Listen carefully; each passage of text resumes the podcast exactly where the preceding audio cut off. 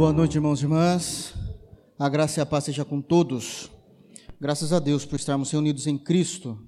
Gostaria que os irmãos abrissem a Bíblia na carta aos Romanos, capítulo 8. Romanos, capítulo 8.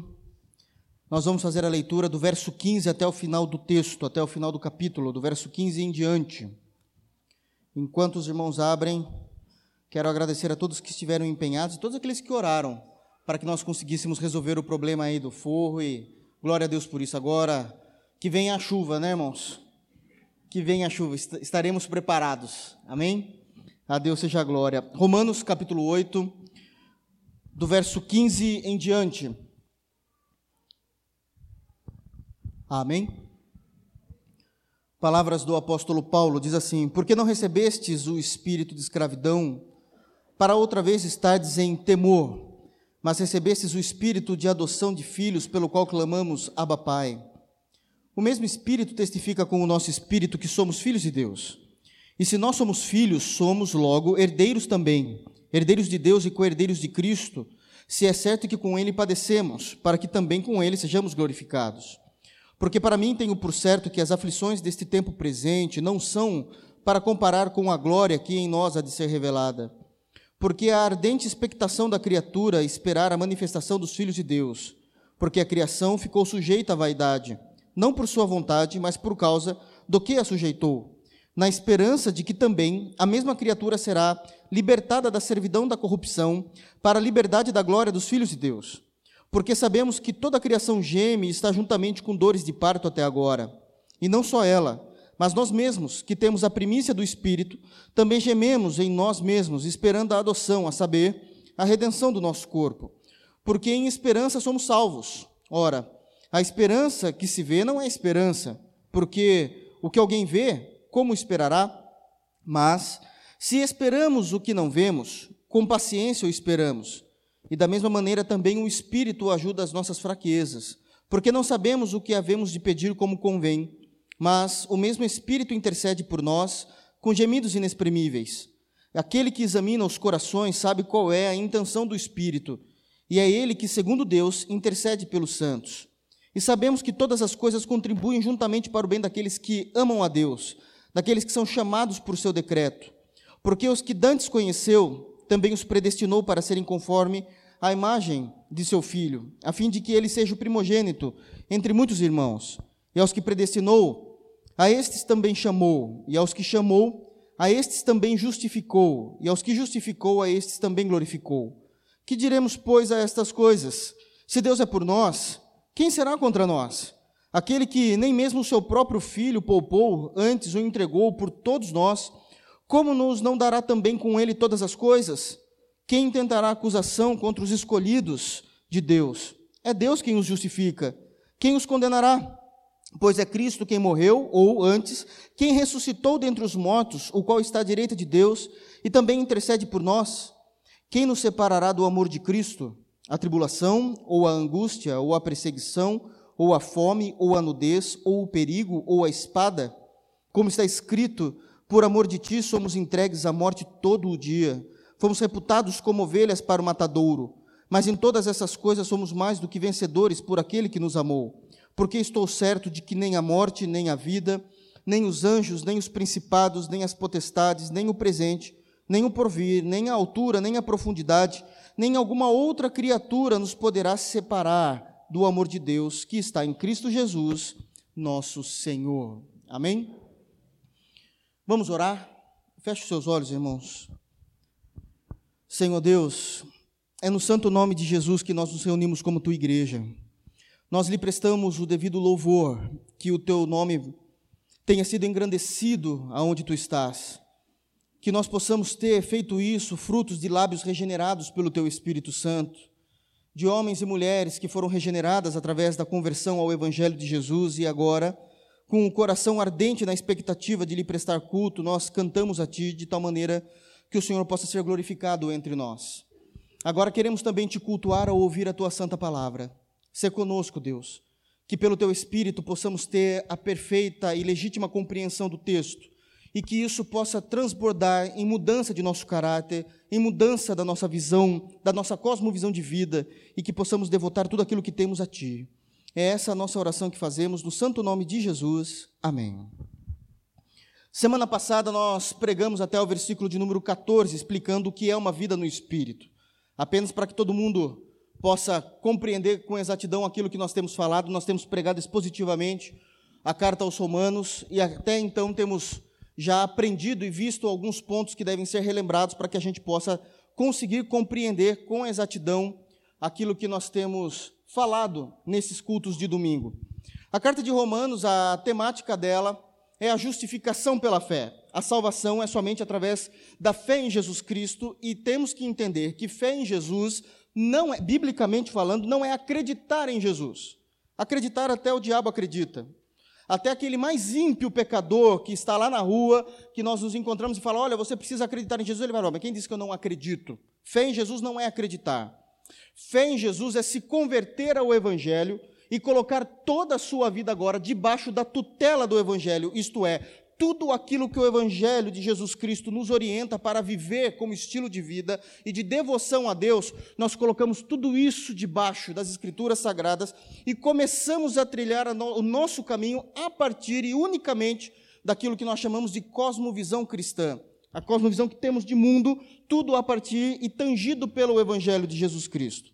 Paulo então tem essa compreensão e ele vai ensinar isso à igreja de Roma, por isso é aos romanos, vai ensinar como é que isso deve funcionar na prática da igreja cristã. E aqui nós temos aqui algumas observações a serem feitas.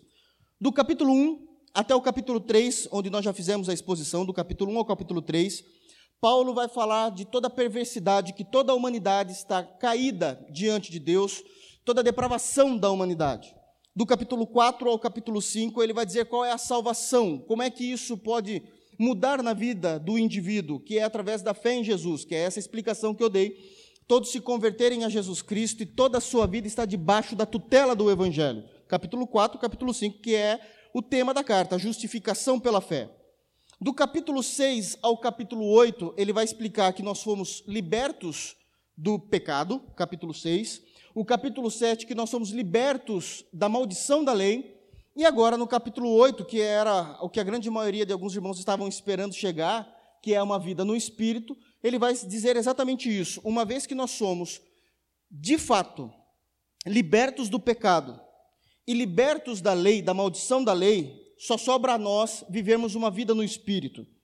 E para que isso não fique de forma qualquer um querer interpretar o que é uma vida cristã, porque eu acho que é isso, porque eu acho que é aquilo. A Bíblia não dá essa abertura, o cristianismo ortodoxo, ele vai explicar o que é de fato uma vida genuína convertida a Jesus. E no, logo nos primeiros textos que nós lemos do capítulo 8, do verso 1 até o verso de número 14, do verso 1 ao verso 4 é a aplicação da obra de Cristo em nós, como é que isso acontece e o que é que é, é mostrado de forma latente na vida do crente, como é que o Espírito aplica essa obra. Do versículo 5, que foi a pregação da semana passada, de domingo, do verso 5 até o verso de número 14, vai falar qual é o padrão que todo cristão deve viver.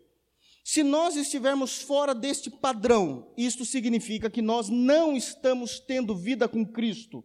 Não adianta as suas desculpas, não adianta o seu achar, não adianta o que você defende como cristianismo. Se isso não está enquadrado do verso 5 ao verso de número 14, nós não somos crentes, nós não somos cristãos. Nós não somos cristãos. Então ele vai falar de como é esse tipo de comportamento. E Paulo ele já chega então, é, de, de fato rasgando o verbo, como se pode dizer, instruindo, dizendo não, igreja, ser cristão é isso. E como é que ele vai dizer? Ele vai, como é que ele vai trabalhar com essa informação de qual é o padrão de um crente genuíno? Ele vai falar de qual é a obra do Espírito Santo no indivíduo. Se não é isso que tem acontecido na vida do Espírito, Paulo ele vai, inclusive, num determinado momento, colocar em xeque, nós falamos isso na semana passada, ele vai colocar em xeque a possibilidade do Espírito Santo não existir na sua vida. Do Espírito não existir na sua vida. Isso resume muita coisa e começa a clarear em nossa mente muita coisa. O primeiro ponto que nós precisamos ter para entender o que é uma vida no Espírito, eu não tinha falado até então, mas agora que vocês compreenderam do verso 5 ao verso 14, vai ficar um pouco mais simples de se compreender isso. E eu sei que eu tenho falado isso há algum tempo, não necessariamente aqui, mas por onde eu já dei aula, nos seminários e tudo, é, é todos os lugares que geralmente eu estou à frente para falar desse tema, e as pessoas geralmente não entendem, é o seguinte: a Bíblia, ela não foi escrita para crente meia-boca. A Bíblia não foi escrita para crente meia-boca que leva o cristianismo com a barriga. O que eu quero dizer com isso? É por isso que a Bíblia ela é confronto o tempo todo. Porque geralmente nós nos perguntamos, mas como é possível isso acontecer? Como é possível vivermos dessa forma? A Bíblia pede algo que parece que é inalcançável. Não, não é isso. Paulo, Pedro, Tiago, João, ah, Lucas, aqueles que escreveram os evangelhos, Mateus, Marcos, Lucas, né? É, todos, Judas, eles escreveram os textos bíblicos tendo em mente crentes. Crentes. Eles não tinham em mente aqueles que se diziam ser cristãos e não eram. Aliás, aliás, no Novo Testamento, aqueles que se diziam ser cristãos professavam com a boca, mas não tinham uma vida cristã de acordo com as Escrituras. Exemplo: um Paulo mandou entregar para o diabo. Alexandre foi taxado na igreja como o latoeiro, aquele que só fala.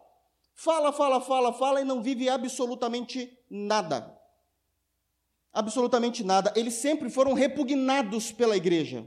Isso precisa ficar claro porque esse texto está falando de nós. Mas isso foi no tempo apostólico. É, é, duro, porque quando não conhece a história da igreja, aí começa a querer defender um montão de coisas que não existe. Quer ver? O apóstolo João, Paulo, por exemplo, Paulo que é mais conhecido, ele tinha alguns pupilos da fé. Ele tinha Tito, ele tinha Timóteo, ele tinha Silvano, e esses foram aqueles que continuaram, após a morte de Paulo, a obra de Cristo naquilo que nós conhecemos como teologia paulina. Ah, quando nós falamos de João, que é a teologia joanina, é a mesma, só que estamos falando de pessoas diferentes. João também tinha um pupilo, chamado Policarpo, de Esmirna. Se você ler Apocalipse, você vai ver que uma das igrejas é Esmirna. Policarpo foi o pastor daquela igreja. Ele nasceu ali, se converteu através da pregação do apóstolo João. Isso é história. Ele se, ele se converteu, se tornou um homem tão respeitado como o apóstolo João, Policarpo. Ele é um dos pais da igreja, inclusive. É um dos pais da igreja. E ele se tornou tão respeitado dentro da comunidade cristã daquela época do primeiro século, perdão, do segundo século, que todos queriam conversar, aprender, ser aluno de Policarpo. E aqueles a quem Policarpo ordenava como pastor, de fato, era indiscutível, porque sabiam da vida e do caráter de Policarpo e com quem ele tinha aprendido, apóstolo João, só isso tinha sido o mestre dele. E existia um tal de Marcião. E esse Marcião, ele quis mudar a estrutura do que é a igreja. Ele foi considerado um dos primeiros hereges né, que, que existiram, Marcião. E o que, que Marcião fazia? Ele começou a espiritualizar tudo, e não precisava tanto de conhecimento bíblico, isso na visão de Marcião, não precisava tanto de conhecimento bíblico. Marcião começou a ter profecias e êxtases espirituais no meio do culto, e ele começou a defender essa teologia, que nós temos que ter êxtases espirituais, fluir no espírito, cair, fazer tudo isso que a gente parece que existe alguma coisa ainda hoje. E, mas ele não era considerado ainda pastor. Ele era considerado um homem que se defendia uma teologia, mas ele não tinha sido ordenado a pastor. O que ele pensou? Eu vou atrás de Policarpo, porque Policarpo é o cara da vez. Apóstolo João já foi para o Senhor, Policarpo é o que está no lugar de apóstolo João. Eu vou até ele, vou achar lá ele em Esmirna e vou dizer que eu quero ser ordenado a pastor, afinal de contas, olha quem eu sou. E, Policarpo, e é, é, Marcião foi atrás de Policarpo. Isso é história. E ele conseguiu encontrar Policarpo. Sabe como que ele encontrou? Policarpo estava caminhando, caminhando durante o dia, talvez tinha ido comprar pão para tomar café. Ele não estava no exercício, naquele momento, das suas é, é, funções eclesiásticas. Ele estava caminhando pela manhã, fazendo alguma coisa, ou querendo ir para algum lugar, e Marcião viu, ele era muito conhecido, gritou: Policarpo! Todo mundo estranhou, Policarpo olhou, falando: quem que é esse cara? Não enxergou muito bem, continuou andando. E ele foi correndo atrás de Policarpo. Quando ele chegou, Policarpo conheceu quem era o figura, né, sabendo qual era a teologia que ele defendia. Olha só, o que é um crente meia-boca. Ele falou assim: se apresentou, ele falou: Já sei quem é você. Aí ele disse assim: Peço-te que me reconheça. E reconhecer era ordenar naquele período. Peço que me que reconheça, porque se você me reconhecer, ah, todos irão me respeitar. E Policarpo olhou para ele e disse assim: Eu te reconheço. Eu te reconheço. A partir de hoje, você será nomeado o primogênito de Satanás. E o apelido pegou. Até a morte de Marcião, todo mundo, quando ia se referir a ele, dizia assim: Ah, o primogênito de Satanás? Por ser um crente meia-boca. Então, Romanos 8 é escrito para crente. Isso, tanto no período bíblico, nós vamos ver essas histórias de pessoas sendo exortadas dentro da igreja, como também no período da história da igreja, tanto no período bíblico, como depois na história da igreja. Eu te reconheço como primogênito de Satanás. E ele morreu com esse apelido. Ele morreu com esse apelido. Então, eu estou dando essa base porque a partir de agora, se nós não se enquadrarmos dentro daquilo que a Bíblia pede para que nós venhamos nos enquadrar, e se a gente pudesse voltar no tempo para fazer um teste, para conversar com Policarpo, era mais ou menos isso que ele falaria de nós. Era mais ou menos isso que ele falaria de nós. É, eu te reconheço. Você não é cristão. Você é o primogênito de Satanás. Eu sei que a palavra não é gostosa de ouvir num domingo à noite, mas é esse o cuidado pelo qual está escrito Romanos 8, o que é de fato uma vida cristã. O que é de fato uma vida cristã. Somente para relembrarmos e entendermos a partir do versículo 15, do verso 5 ao verso 14, tem então essa aplicação da obra do Espírito Santo na vida do crente e não há outro tipo de obra. Não há pula-pula, não há histeria, não há aqui línguas estranhas da forma como vemos hoje.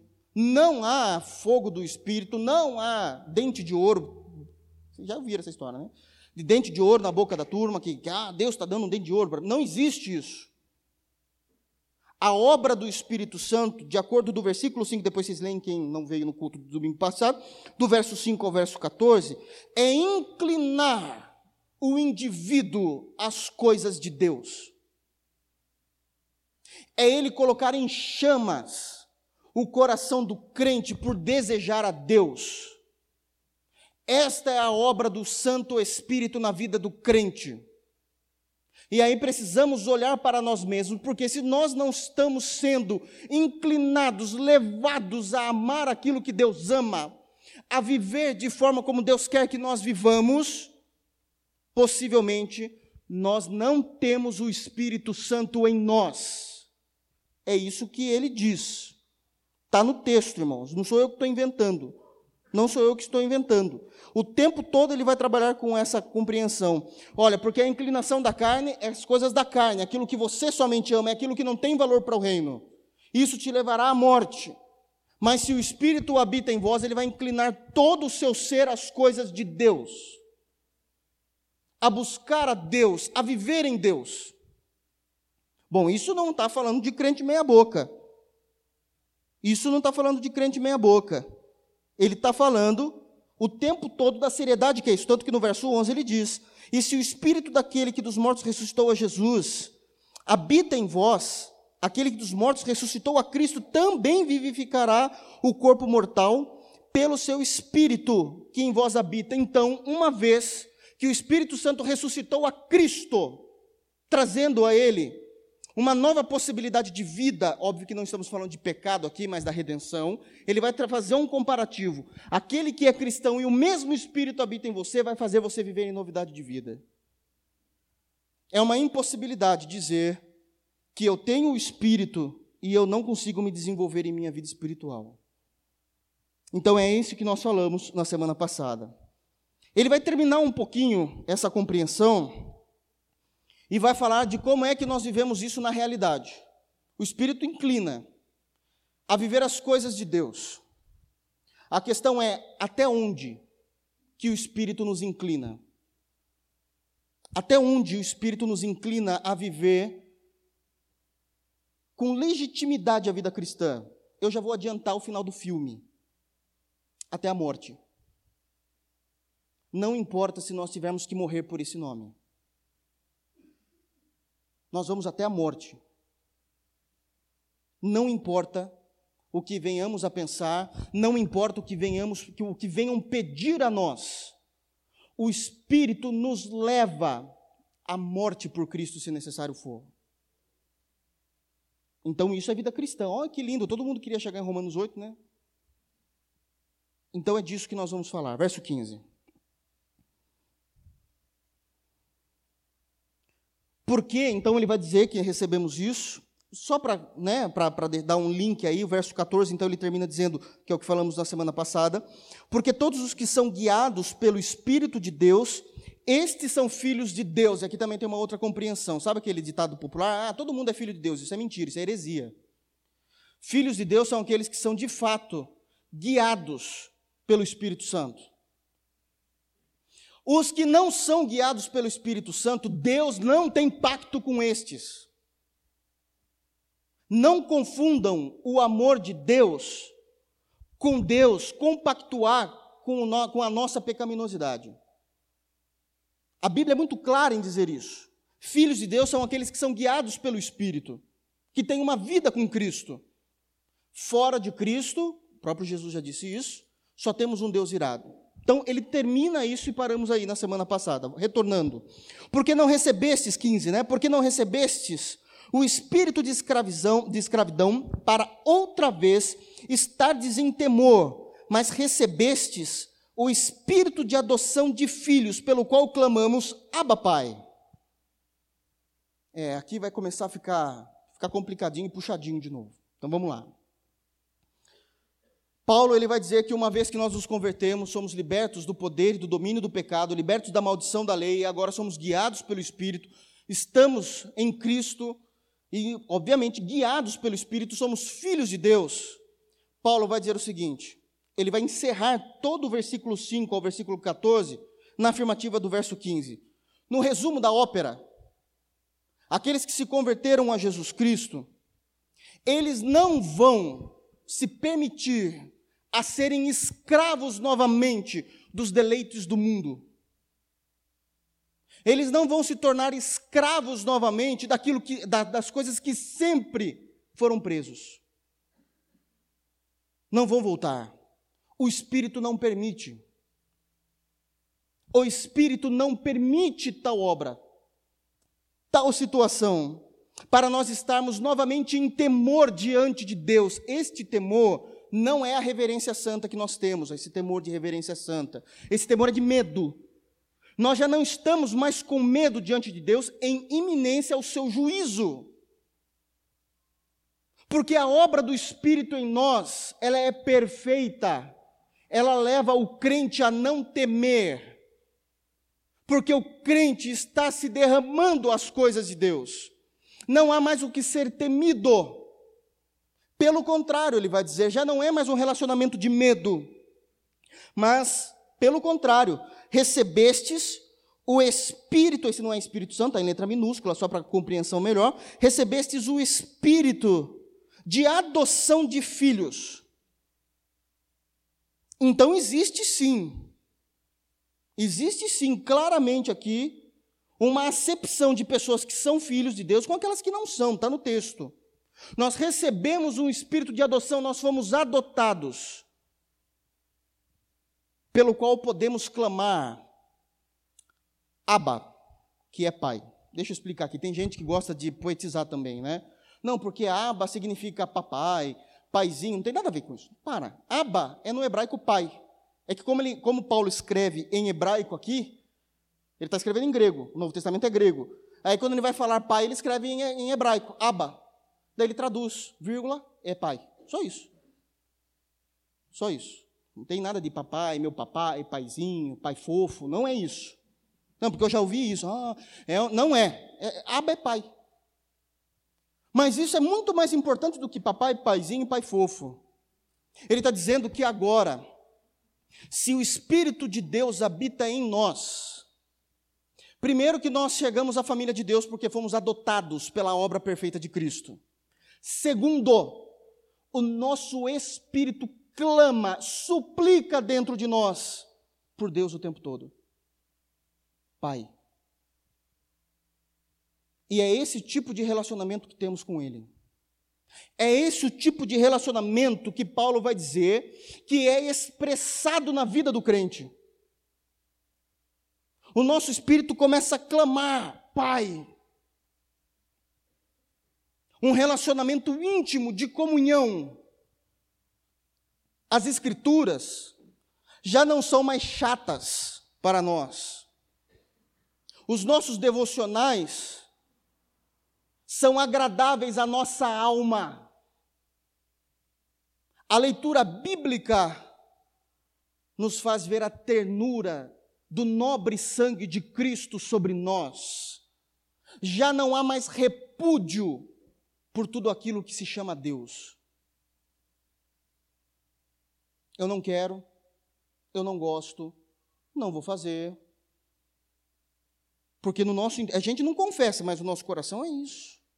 Já não há mais esse tipo de repúdio. É eu quero.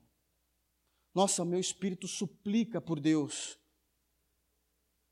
Davi falava disso no Salmo 42. A minha alma tem sede de Deus, eu, eu, eu quero. Faz parte, Ele é meu Pai. É esse tipo de relacionamento que o Espírito aplica no indivíduo. Isso é vida no Espírito, meus irmãos. Isso é uma vida cristã genuína. Agora o nosso espírito clama, Pai.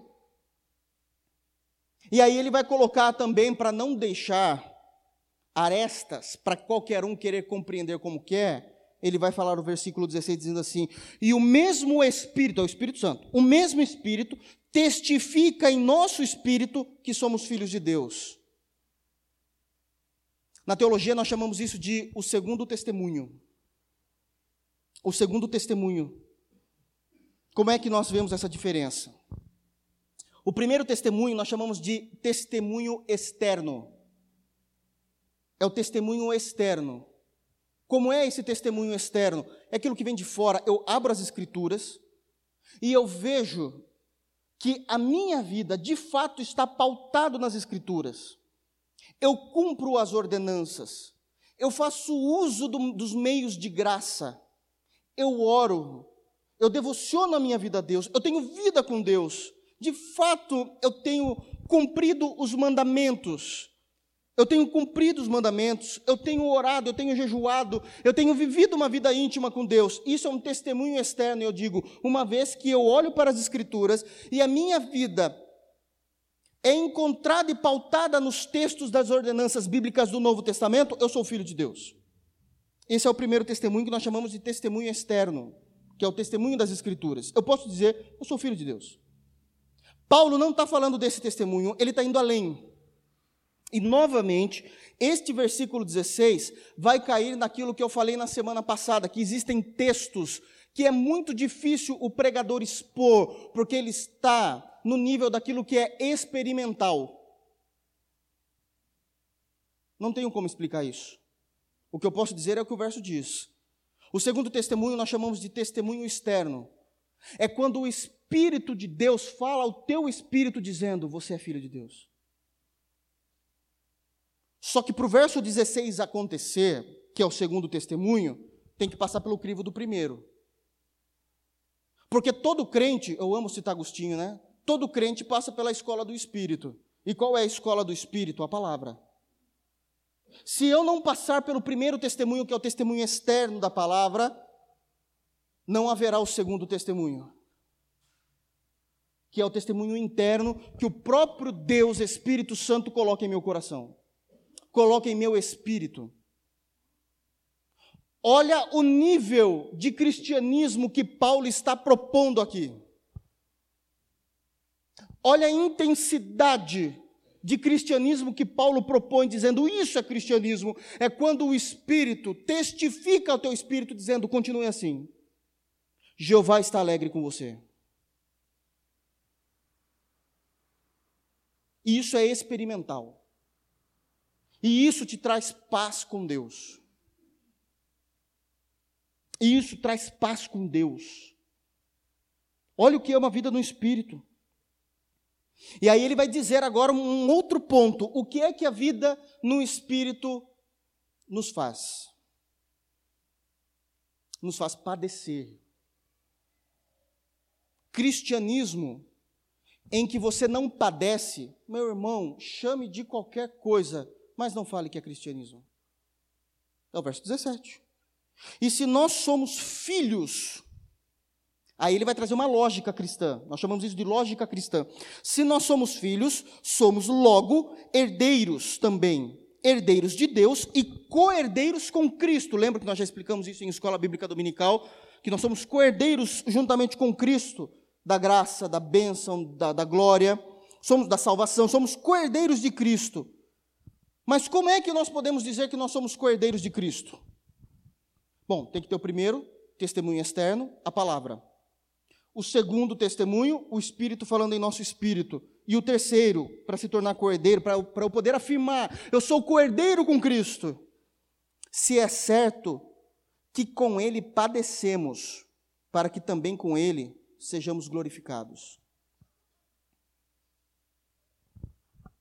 O cristianismo nos faz padecer nos leva à dor de abrir mão de nossas razões, abrir mão do meu ego, abrir mão da minha vontade, abrir mão daquilo que eu acho correto e digo: ah, você acha que Deus está preocupado com isso comigo? Não, eu sou tranquilo, não estou matando, não estou roubando, não estou bebendo. Isso é obrigação.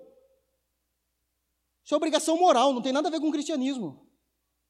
Cristianismo é muito mais profundo. Cristianismo de verdade é padecer por aquilo que eu creio.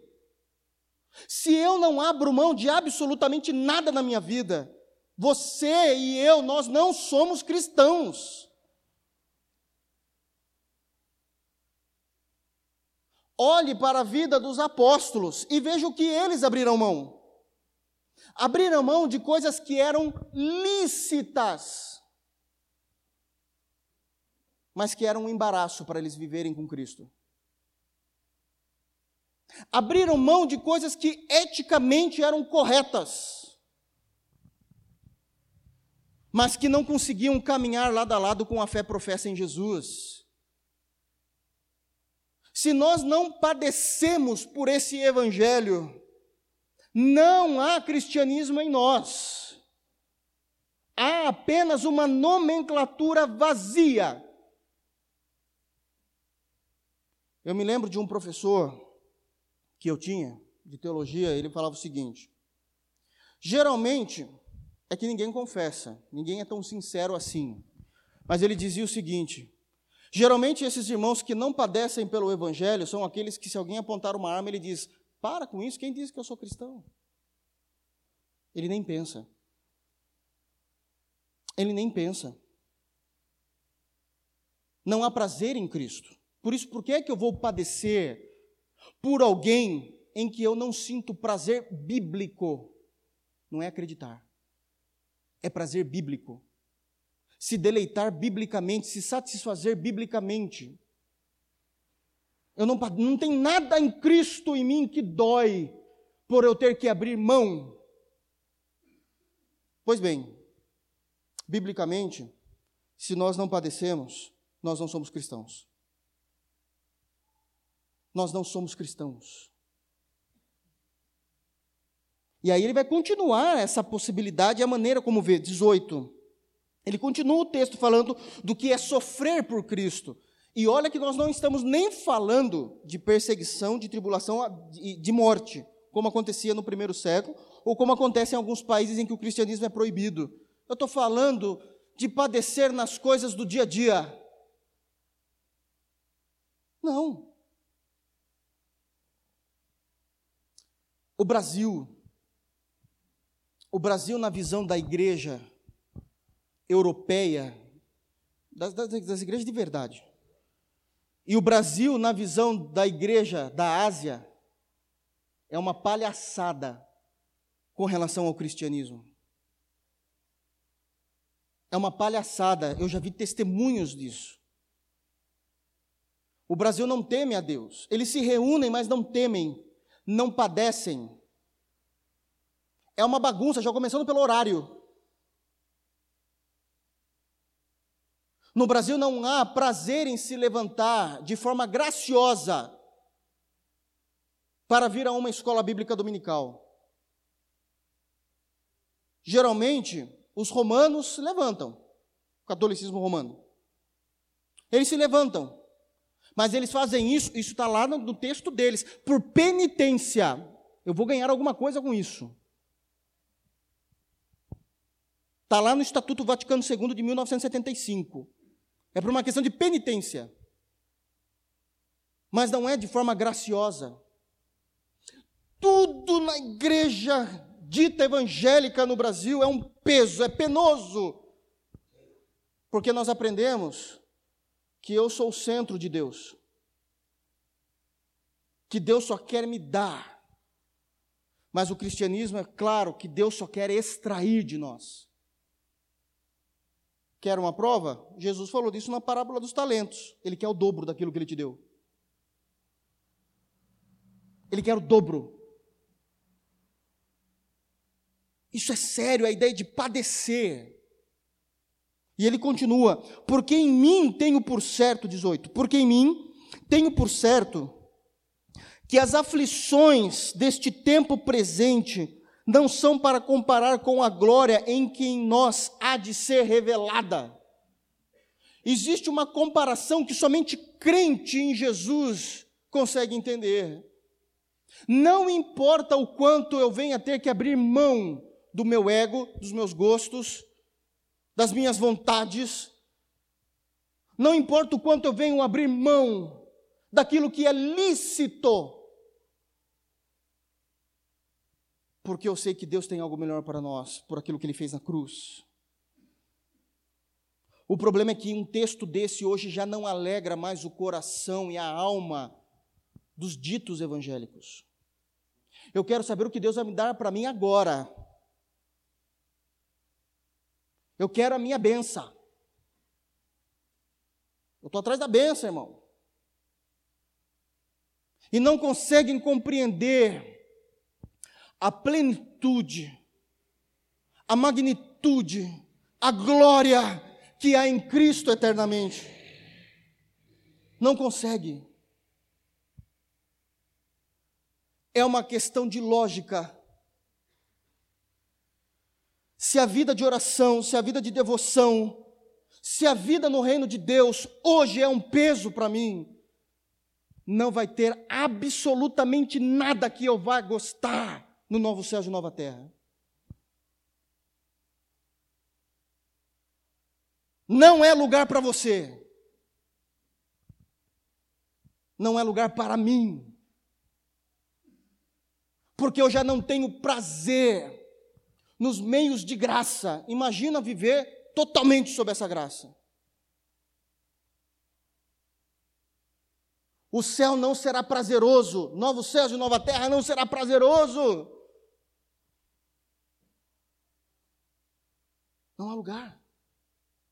É disso que Paulo está falando, é por isso que ele compara. Não importa as minhas privações, existe um lugar para mim em Deus. Existe um lugar para mim em Deus, essa é a minha esperança, esse é o meu objetivo.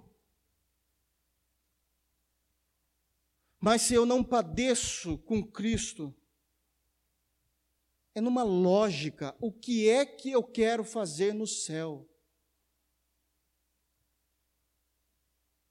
Se eu não gosto de orar agora, que é tudo feito baseado em ordenança bíblica, imagina quando eu olhar para qualquer lugar e para onde eu olhar eu ver Deus.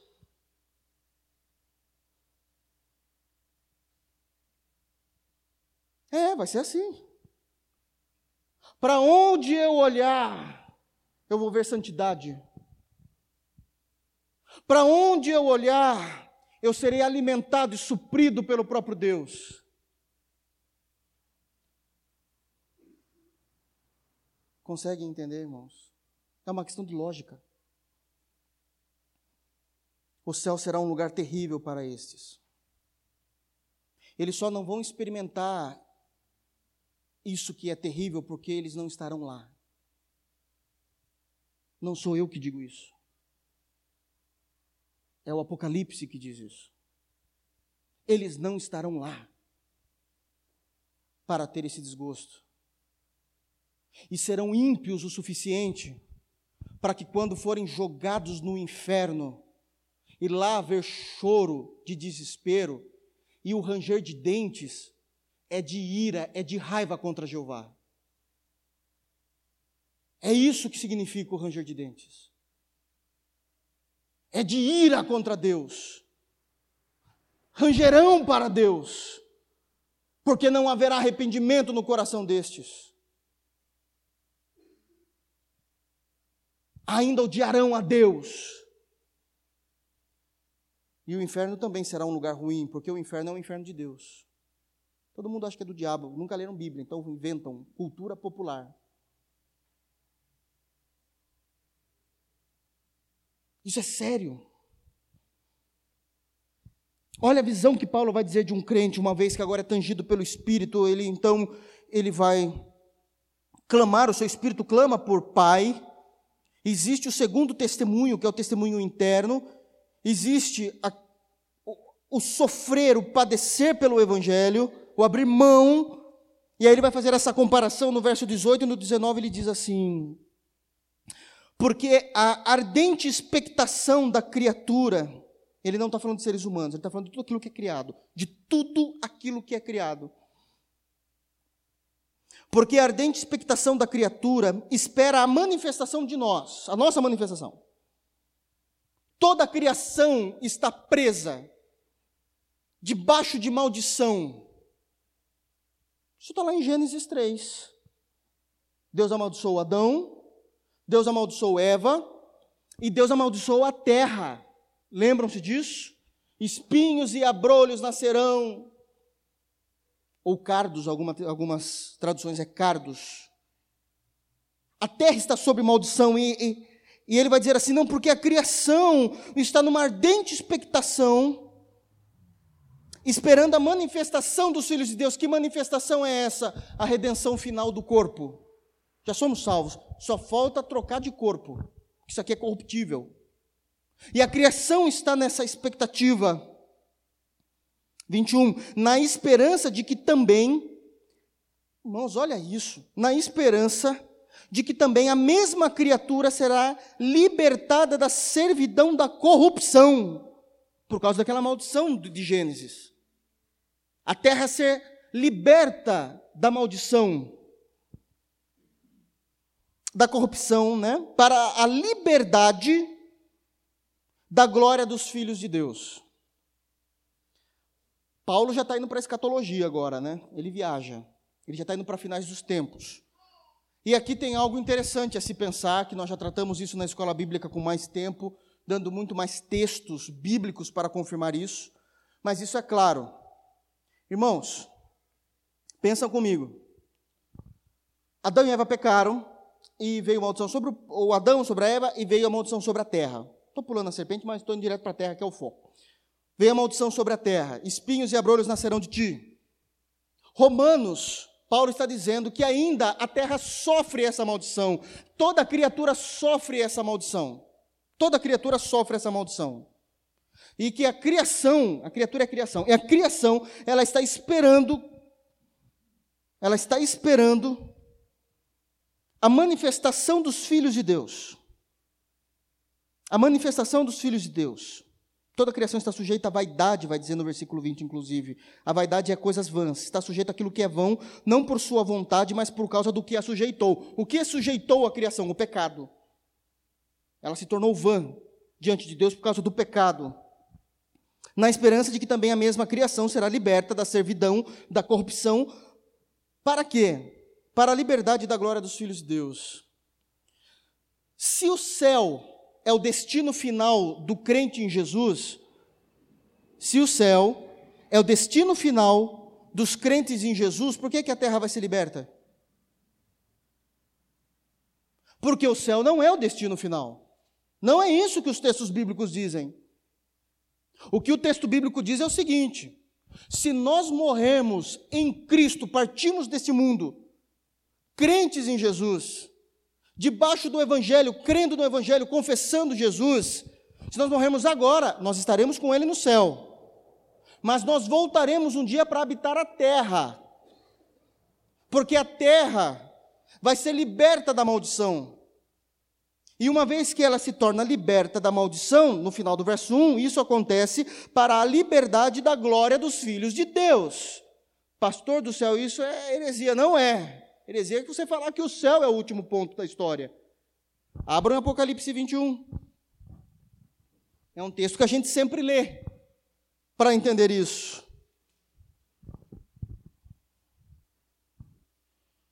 Apocalipse 21. Verso 1. Vai falar de novos céus e nova terra. Está no texto bíblico. E vi um novo céu, versículo 1. E vi um novo céu e uma nova terra. Porque já o primeiro céu e a primeira terra passaram e o mar já não existe. E eu, João, vi a santa cidade, a nova Jerusalém, que de Deus descia do céu, adereçada enfeitada, bonita, né? Como uma esposa ataviada, arrumada para o seu marido.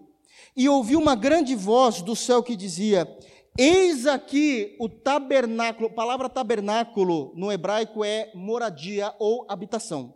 Moradia ou habitação. Eis aqui a habitação de Deus com os homens, pois com eles habitará. Deus descerá a habitar nesse novo céu e nova terra. A nova Jerusalém desceu do céu. Pastor, mas isso daí não é metáfora? Tá bom, explica essa metáfora, quero ver você sair disso, não tem como. Não tem como, e ele habitará com eles. Então, uma vida no espírito é algo tão esperado da parte de Deus e tão padronizado que é como o Espírito nos leva a viver com Deus, que a própria criação fica só nos olhando, é, é, é, isso é metáfora, né? Que a criação fica nos olhando, nos observando, dizendo assim: meu Deus, quando é que essa igreja vai ser redimida por completa? A igreja de Jesus, em geral, vai ser redimida por completa. A redenção é a redenção do corpo, para que ela possa ser liberta da maldição, e esse novo terra e novos céus desce se acoplar com o que já existe hoje, tem que ser grande, porque é muita gente para morar. São salvos de todas as épocas. E o Senhor descerá para habitar com eles. Isso é claro. Olha para onde Paulo está levando. Então é essa a nossa esperança. Morar num lugar onde Deus estará presente conosco. Se nós, se nós não amamos o reino de Deus agora, você não irá amar no novo céu e na nova terra. Será um estorvo, será um peso. Porque sabemos, 22, porque sabemos que toda a criação geme e está juntamente com dores de parto até agora. É dito que essa maldição traz uma aflição tão grande à criação, que é como se a criação estivesse com dores de partos ininterruptos até a segunda vinda de Cristo. É assim que a própria criação sofre por causa da maldição. E isto, isto é uma vergonha. Isto é uma vergonha. Porque nós muitas vezes pecamos e não sofremos essas dores de parto, de angústia, de joelhos no nosso quarto pedindo perdão a Deus, mas a criação sofre. É a maneira como Paulo vai descrever que ela quer ser libertada pela manifestação dos filhos de Deus. A compreensão é quando, isso é uma metáfora para que nós possamos compreender, que quando a terra ver os filhos de Deus se manifestando em glória, com o corpo glorificado, eles vão até a criação vai dizer assim: estamos libertas. Já não há maldição mais em nós. Está nessa expectativa a natureza o tempo todo. E nós não sofremos. Nós não sofremos com o nosso cristianismo frio, gélido, pecaminoso. Isso não é vida no espírito. Romanos 8 foi escrito para crentes. Romanos 8 foi escrito para crentes. 23. Aí ele vai dizer que não é só a terra que geme com dores de parto, esperando esse dia. Os cristãos genuínos também. É isso que o Espírito coloca em nós isso é obra do Espírito em nós. 23. E não só ela, mas nós mesmos, que temos as primícias do Espírito, também gememos em nós mesmos, esperando a adoção, a saber, a redenção do corpo. O Espírito Santo não apenas nos inclina, inclina o nosso coração, a nossa alma a realizar as coisas de Deus, a vontade de Deus. Isso não é, não é apenas essa demonstração do Espírito Santo em nós, na nossa individualidade. É muito mais. Da mesma forma como a criação geme esperando aquele dia, Paulo vai dizer: nós também gememos. Os cristãos esperam isso com ardente expectativa essa manifestação. Esperamos com ardente expectativa, também gememos esperando a adoção. E por que que nós conseguimos gemer esperando profundamente o retorno de Cristo? Ele fala assim: porque nós temos a primícia do Espírito. A ideia de primícia do Espírito é, é mais ou menos assim: nós temos somente, hoje, como cristãos, é possível o cristão ter a medida do Espírito somente aquilo que é a introdução do que é de fato o Espírito Santo na vida de um ser humano. E essa introdução, essa primícia, ela já nos joga diante da cruz já nos lança a viver o Evangelho, já nos leva até a Cristo, já nos faz amar a Cristo, já desvenda o mistério do Evangelho dos nossos corações e dos nossos olhos. Conseguimos contemplar a verdade da salvação, a obra perfeita de Cristo, já inclina todo o nosso ser às Escrituras Sagradas para que possamos cumpri-la. Tudo isso, Paulo fala assim, isso é só a primícia. Vocês não têm ideia da ação do Espírito Santo quando o corpo for glorificado. Os que têm a primícia. Primícia, na verdade, é uma palavra hebraica para dizer os primeiros grãos de uma cega de cereal. É, aqueles, os lavradores pegavam os primeiros grãos e levavam até o mercado, não para vender para o público, para levar para aquele que tinha um mercado, para vender para aquele que tinha um mercado. Ele levava dizendo assim: Olha, isso aqui é a primícia que eu tenho, é só uma demonstração. Você quer comprar o lote inteiro? Veja a qualidade, como é boa. Essa é a ideia de primícia. Veja a qualidade. E aí, o, o, dono do mercado comprava toda a, a cega ali por aquilo que ele via. Ó, oh, é bom, é bom, é de qualidade. Pode mandar vir todos os sacos desse cereal, desses grãos. Paulo está dizendo assim que as primícias do Espírito no crente já nos leva a desejar todas estas coisas, nos inclina, nos empurra ao Evangelho de Jesus. É como se ele dissesse assim: vocês não têm ideia do que é a totalidade do Espírito um dia no crente que terá o corpo glorificado. Porque tem crente que imagina que o ministério do Espírito Santo acaba na segunda vinda. Ah, Jesus veio, o Espírito Santo faz assim, ó, puf, sumiu. Não tem mais o que fazer com ele. Não é isso. É só as primícias. E as primícias já nos joga diante da cruz. Esses que têm as primícias do Espírito também gemem em nós, gememos em nós mesmos esperando a adoção. O que é a adoção nesse texto? Nesse texto específico, o que é a adoção? A saber, a redenção do nosso corpo, o corpo glorificado. Porque 24, porque em esperança somos salvos. E aqui ele vai usar a fé.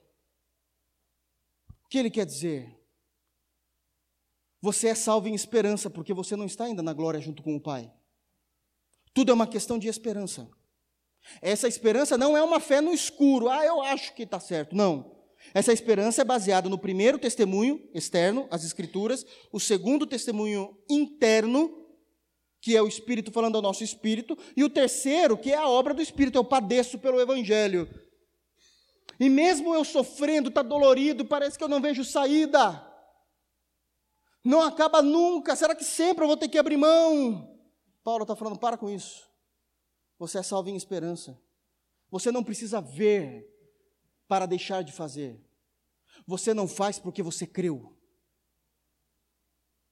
Você não faz porque um dia você se converteu a Jesus Cristo ou ao Evangelho e está debaixo, sob a tutela da graça.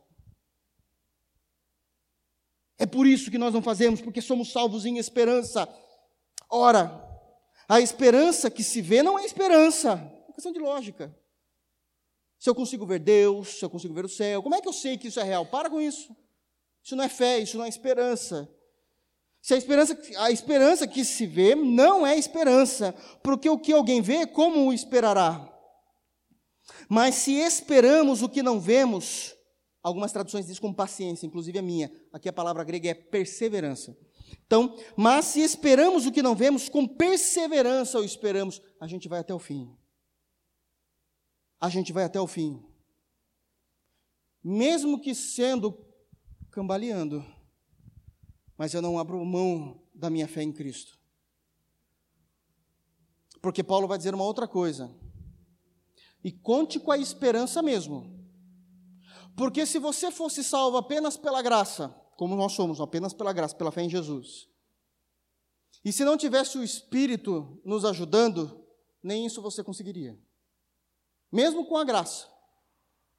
Está ficando complicado, a gente é zero à esquerda mesmo, né?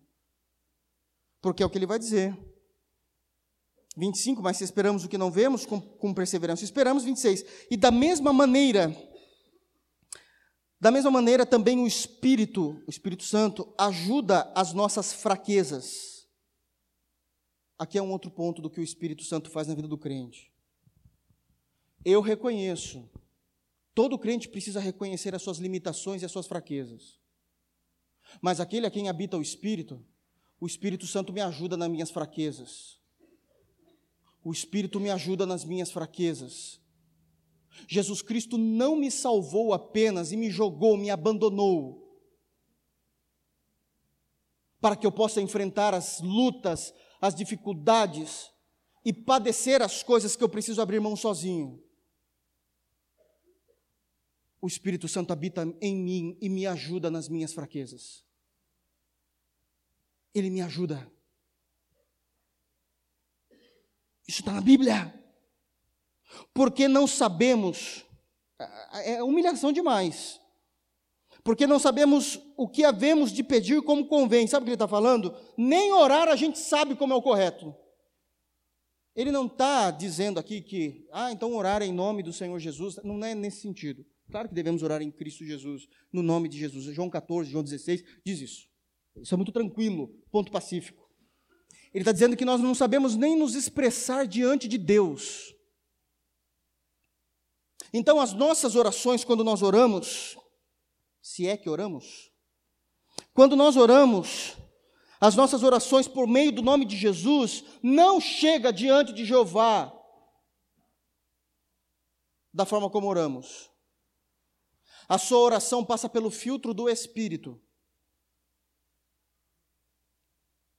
Porque mesmo sem saber, às vezes faltamos com respeito com o Pai, mesmo sem saber, muitas vezes blasfemamos de alguma forma com os nossos tipos de oração. E muitas vezes não sabemos nem o que falar. Não sabemos nem conversar. É o que ele diz aí no 26. Mas, no final, o mesmo Espírito intercede por nós com gemidos inexprimíveis. E isso também é uma outra coisa que precisa ficar muito claro para a igreja do Novo Testamento. A gente dá. Isso, isso não, não é para rir, eu vou falar assim, tem gente que acha que é tudo que eu falo, que eu falo, tudo é. Ah, é muito engraçado o que esse pastor fala. Eu não estou falando nada engraçado. O que eu quero dizer é exatamente o que o texto está dizendo. Nós damos muito trabalho ao Espírito Santo, ao ponto dele ter que falar com Jeová gemendo, com, forma, com gemidos inexprimíveis. É como se ele dissesse: Ah, Jeová, eu sei, mas não é isso que ele está querendo dizer.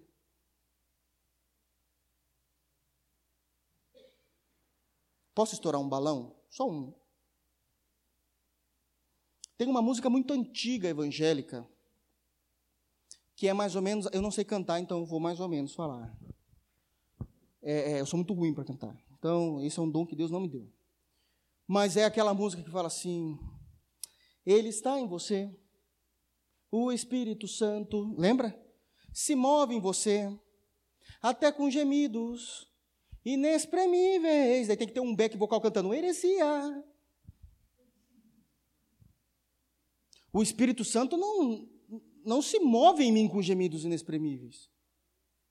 Ele se apresenta diante do Pai com gemidos inexprimíveis pelo tipo de cristianismo de oração que nós fazemos. Ele não está com gemidos inexprimíveis no meu coração. Ele está diante do trono com gemidos inexprimíveis.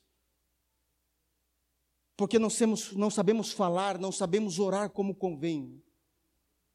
Então essa música é herética. Mais uma, né? Isso é errado. Nós não cantamos por causa disso. Ele intercede por nós com gemidos inexprimíveis. Como é que Deus, o Pai, Jeová, vê isso? 27. E aquele que examina os corações, o Pai, sabe qual é a intenção do Espírito. Glórias a Deus por isso. Ele sabe qual é a intenção do Espírito. E é ele que, segundo Deus, intercede pelos santos. Isso é vida no Espírito. Isso é vida no Espírito, irmãos.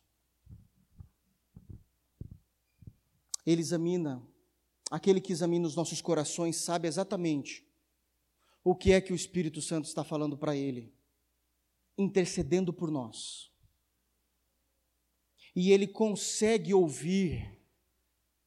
Existe um, um, uma manifestação quando a gente vai estudar teologia sistemática, e nós vamos falar da pessoa do Espírito Santo, uma das grandes obras uma das, um dos grandes ministérios do Espírito Santo, nós falamos que o Espírito Santo ele é o grande tradutor.